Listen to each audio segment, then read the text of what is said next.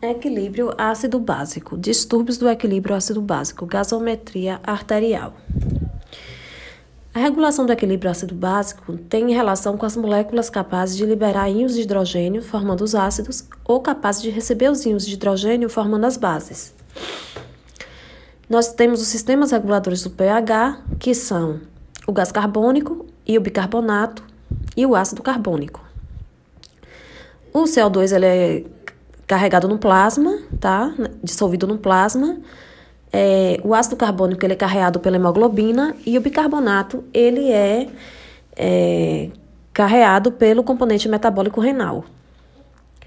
E o pH ele vai ser o potencial de hidrogênio iônico, que é muito importante para regularizar a parte hemodinâmica do paciente. Então, de um lado eu vou ter o, gás carbônico, que tem relação com o componente respiratório, e do outro lado eu vou ter o bicarbonato, que vai ter o componente metabólico. Se eu tenho uma escala de pH entre 7,35 e 7,45, esse paciente está com pH normal. Se essa escala desce para menos de 7,35, eu vou ter uma acidose. Se sobe para mais de 7,45, eu vou ter uma alcalose. E esses ácidos e, esses, e essas bases vão ter relação direta com CO2 ou com bicarbonato, tá? Na alcalose respiratória, eu vou ter um, um, CO2 normal de 35 a 45 e um bicarbonato normal de 22 a 26. O pH ele é diretamente relacionado ao bicarbonato e inversamente proporcional às partículas de CO2. Ou seja, quando o pH sobe, o bicarbonato desce, quando o CO2 sobe, o meu pH ele desce. Por quê? Porque a relação é inversa. Os distúrbios compensados, eles acontecem dentro do intervalo de normalidade. Então, é aquele paciente que, apesar de estar com pH aparentemente normal, vai ter uma descompensação através ou do CO2 ou do bicarbonato.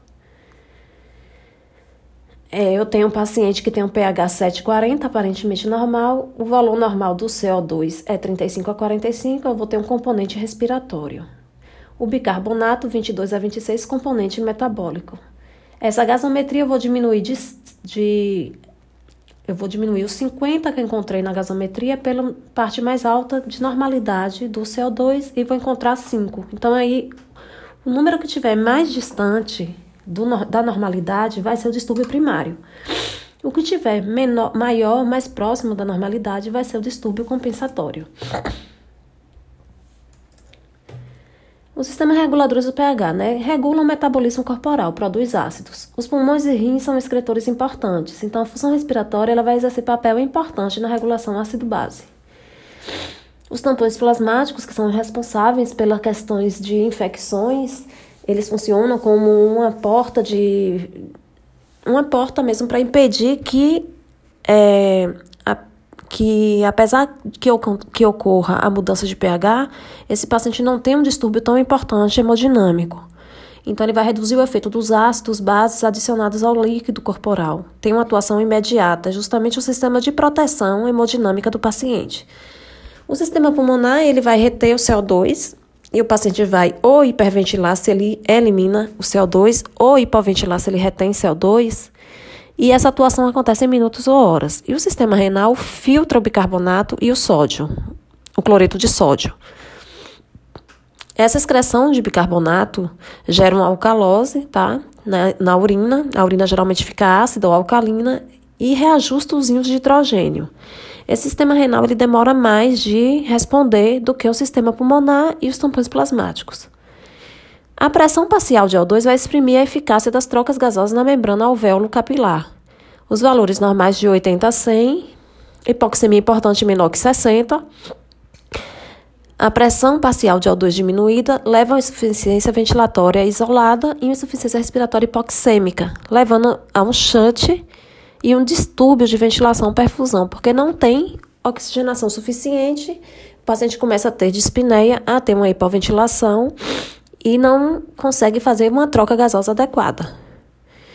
A pressão parcial do gás carbônico, ele vai atuar na eficácia da ventilação alveolar. E vai refletir os distúrbios relacionados ao pH, os valores normais de 35 a 45 milímetros de mercúrio. Se eu tenho uma pressão parcial de gás carbônico baixa, esse paciente está hiperventilando. Eu tenho uma alcalose respiratória. Se a pressão parcial do CO2 sobe, eu tenho uma hipoventilação. Esse paciente está retendo, ele está tá hipercapneico, ele está retendo CO2, hipoventilando e, e, e tendo, por conseguinte, uma acidose respiratória. Então, vocês sempre vão ter que olhar os níveis de, de bicarbonato na gasometria e de pressão parcial de CO2, sempre. O bicarbonato, o HCl3, a concentração vai depender da função renal. Se o paciente tem problema renal, esse HCl3 vai estar alterado. Os valores normais, 22 a 26 mil por moléculas por litro, e vai refletir distúrbios metabólicos, né?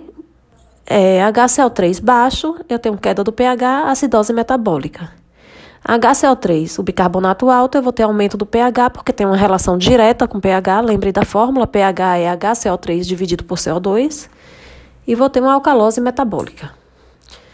O, base, o BASEX, o BASEX indica se o organismo perdeu ou ganhou bases. Ou seja, se esse paciente tem um processo inflamatório infeccioso, eu vou ter um Bexaxel baixo, perda. Se ele tem um processo de Bexaxel alto, ele ganhou base e vai distinguir os distúrbios agudos dos distúrbios crônicos, tá? Avalia muito a gravidade da patologia e do paciente, maior que 10 alcalose grave, menor que 10 acidose grave. A insuficiência ventilatória. A ventilação alveolar se torna reduzida porque é um aumento da pressão parcial do gás carbônico, a hipercapnia, gerando uma acidose respiratória. Ela tem instalação lenta, compensação renal. Entra o, o bicarbonato e o reflexo dessa instalação lenta vai ser o Bexexel elevado. Causas: Perda de drive respiratório, bubar, lesão medular, neuropatia periférica, nervo frênico, doença muscular, obstrução de via aérea alta, sempre gerando comprometimento da expansibilidade torácica. Os distúrbios da troca gasosa, ventilação, perfusão, asma, telectasias, DPLC, síndrome de desconforto respiratório e pneumonias. Chante pulmonar, edema pulmonar, síndrome do desconforto respiratório. Resposta compensatória. Se for respiratório, o pH vai variar por distúrbio metabólico. Porque o bulbo estimulado, ele vai alterar o drive respiratório. Então, tem um paciente que tem um problema no bulbo, e esse estímulo do bulbo altera o drive respiratório, né, a contração diafragmática, junto com o estímulo para a contração diafragmática, o estímulo neural. Se a resposta compensatória for metabólica, o que vai entrar aí é o sistema renal. Então, o pH vai variar pelo distúrbio respiratório e o estímulo vai ser para os rins ajustarem através do bicarbonato esse distúrbio.